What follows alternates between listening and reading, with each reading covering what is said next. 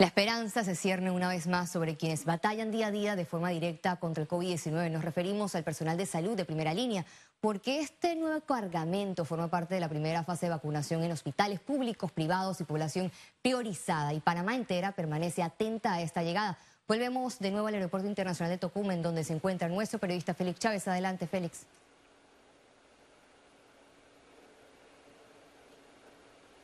Gracias Valeria, tal como hablamos al principio, esta madrugada llegará las primeras eh, dosis de vacunas contra la COVID-19, las primeras dosis del segundo lote que es de 67.860 dosis de la casa eh, farmacéutica Pfizer. ¿Cómo será ese proceso de vacunación? Se aplicará eh, la segunda dosis en el intervalo de 21 días como han recomendado las autoridades. Aquí un resumen. En total son 67.860 dosis que forman parte de las negociaciones acordadas con la casa farmacéutica en el contrato de 3 millones, divididas en varias remesas para cumplir el primer plan de inmunización con 450.000 vacunas correspondientes al primer trimestre de 2021. El gobierno no tiene certeza de las próximas entregas. Se pueden hacer pronósticos porque efectivamente si tienes 370 mil que nos quedan para este trimestre y tenemos seis semanas, puedes ir haciendo más o menos un promedio de lo que debes recibir. Pero realmente corresponde a ellos que cada vez que mandan el lote te confirman exactamente cuántas están yendo semana a semana. Con este lote se prevé continuar con la etapa 1A y se dará inicio a la 1B. Que incluye los profesionales de la salud en áreas COVID, ya sea en los hospitales y en las instalaciones públicas o privadas.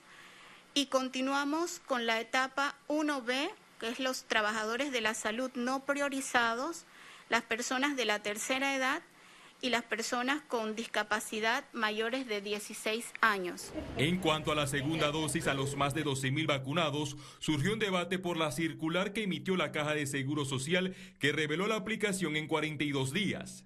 El Ministerio de Salud reiteró que la segunda dosis al personal sanitario de primera línea será a partir de los 21 días transcurridos. No hallamos lógico eh, que no se termine con la vacunación de, de segunda dosis porque actualmente eh, los que tenemos primera dosis y que estamos en, la primera línea de atención de pacientes COVID, podremos tener 50-60% de inmunidad.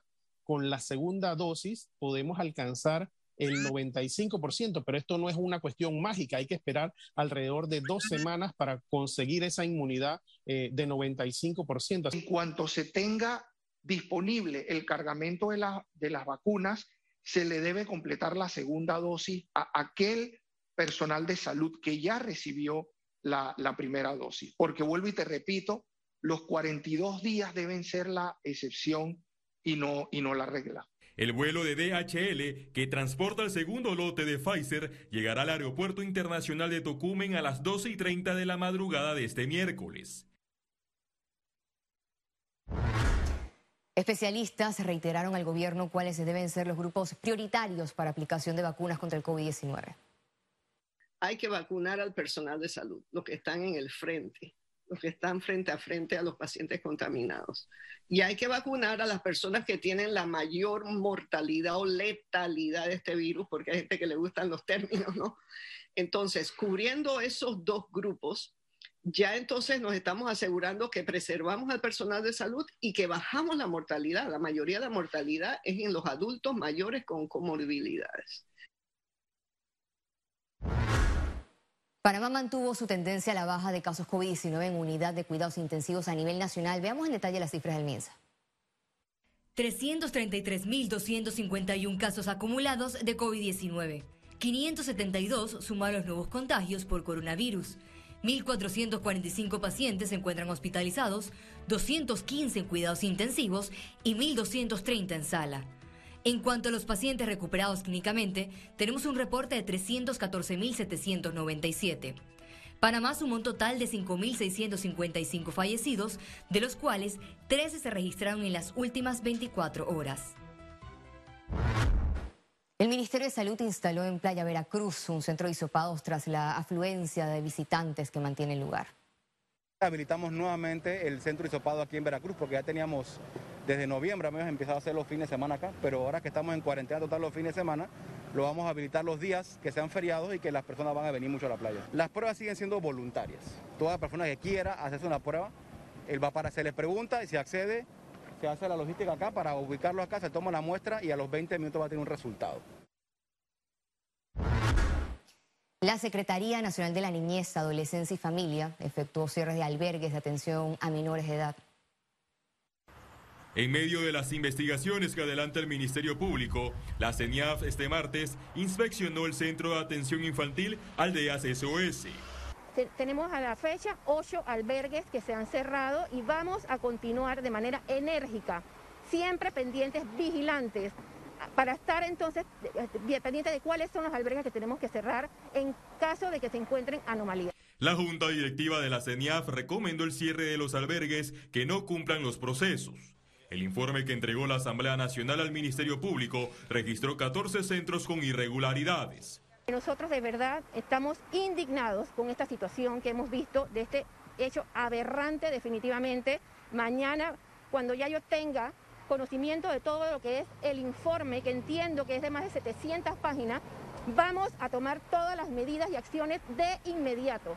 El Pleno del órgano legislativo citó a la actual directora de la CENIAF, a la gobernadora Carla García y a las exdirectoras de la institución. No aparece ni mi nombre, ni el periodo en el cual ejercí como directora general que ocurrió ninguna de estas aberraciones que hoy están a la luz pública. Por... Martínez cuestionó a la actual directora de la CENIAF por desconocer los hechos. Fungió como asesora de la Dirección General de CENIAF desde el 1 de octubre de 2016 hasta el 31 de diciembre de 2017. Entonces yo pregunto, la actual directora general, ¿se va a investigar a ella misma? La Sociedad de Psiquiatría de Niños y Adolescentes expresó su preocupación por las múltiples fallas en el sistema de protección contra el maltrato a menores, mientras que el Comité Interreligioso de Panamá pidió celeridad en las investigaciones de supuestos abusos en albergues. Félix Antonio Chávez, Econius. Siguen las jornadas de protestas frente a las instalaciones del CENIAF ante denuncias de abusos y maltratos a menores. Grupos de la sociedad civil y defensores de los derechos humanos se, manifestaron nuevamente exigiendo justicia para los afectados. Justicia para nuestros niños se escuchaba junto al repicar de las pailas. Los manifestantes, en su mayoría jóvenes, señalaron que hay que cuidar los derechos de las personas más vulnerables, como son los niños que viven en albergues. El PRD y el partido Molirena pasan por un momento crucial para darle fin o continuar con la alianza política. Los últimos acontecimientos como la salida de la gobernadora Judy Meana despiertan las alarmas políticas. Todo se da en medio de despidos masivos denunciados por el diputado y vicepresidente del Molirena, Miguel Fanovich. Desde el principio estuvo eh, vista de manera frágil, principalmente porque hay podemos decir, diferencias ideológicas importantes, históricas entre ambos. Eh, no hay procesos naturales realmente que podrían mantenerlos unidos a través del tiempo. Creo que ya ha pasado más de un año de esta alianza y ha presentado algunas dificultades, principalmente en el tema de los espacios que ocupan dentro del gobierno. Los analistas no ven mucho futuro político a la alianza oficialista cada uno de estos antecedentes va a, ir, mermando en alguna medida esa frágil alianza que nosotros creemos, por lo menos de manera personal pensamos, no va a llegar a fin de el mandato del presidente Cortizo. Lo que sí he visto es que durante el año y medio de gobierno, Molirena ha estado consecuentemente eh, perdiendo espacio dentro de, la, de la administración. Entendamos de que Molirena es un partido bisagra, ¿Qué quiere decir eso? Este partido está conmigo hoy, pero en el 2024 ¿con quién va a estar? Hasta el momento, el Comité Ejecutivo Nacional del PRD no se ha pronunciado por los cambios que afectan la cuota política del Molirena en el gobierno. Félix Antonio Chávez, Econius. Economía. Ante múltiples reacciones por el anuncio de una reforma fiscal en Panamá, en la siguiente nota expertos explican de qué se trata y cómo impactan estos impuestos. Es una reforma fiscal la que concede beneficios a determinados grupos de empresas.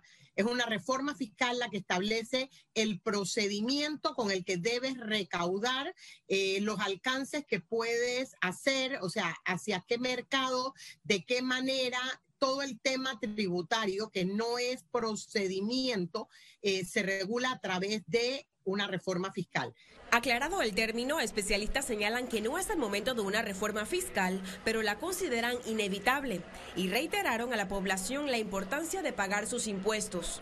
Muchísimas personas y actividades que se realizan y sobre todo los innovadores en esta pandemia eh, están generando ingresos y deben de estar conscientes de que se debe pagar impuestos porque los impuestos son necesarios para cubrir los gastos de funcionamiento de un país. Eh, no es correcto tampoco pedir al sector privado que pague más impuestos, pero el gobierno tampoco ayuda al sector privado a que, no quiebre. Que hay muchos sectores que quedaron descuidados o quedaron amparados en leyes de no pagan impuestos y les está yendo súper bien. Están eh, manejando una recaudación muy alta y me llevo mi dinero para mi país si soy extranjero o lo dejo aquí y está libre de impuestos. Entonces, esa es la medición a la que hay que entrar.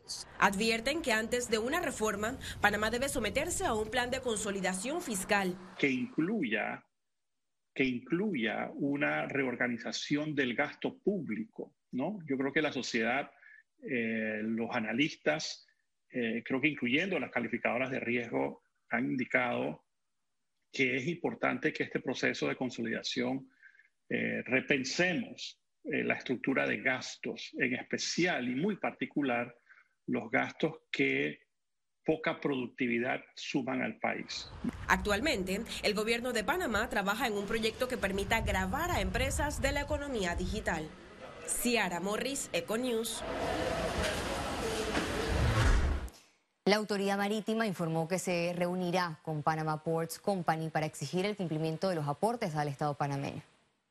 Según lo establece el contrato Ley 5 del año 97, que fue el contrato ley que generó el Estado con Panama Port, establece que ya se pueden entrar en un proceso de negociación para la renovación automática, como lo establece la cláusula 2.9 del contrato, que establece que eh, el periodo de duración será de 25 años y de 25 años de renovación automática siempre y cuando la empresa cumpla con sus obligaciones básicas. Nosotros estamos exigiendo y vamos a exigir porque el Estado panameño y el pueblo panameño merece el 10% de los 900, casi 910 millones que, que la empresa este, presenta como, como, como, como ganancia en estos 24 años de gestión.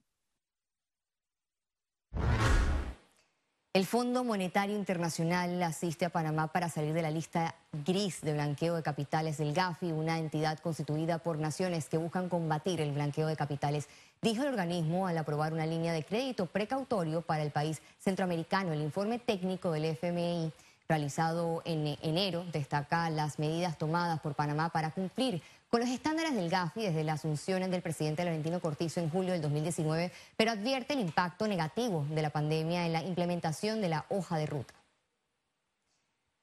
Ya al regreso, internacionales. Y recuerde, si no tiene la oportunidad de vernos en pantalla, puede hacerlo en vivo desde su celular a través de una aplicación destinada a su comodidad. Es Cable Onda Go, solo descárguela y listo. Ya venimos.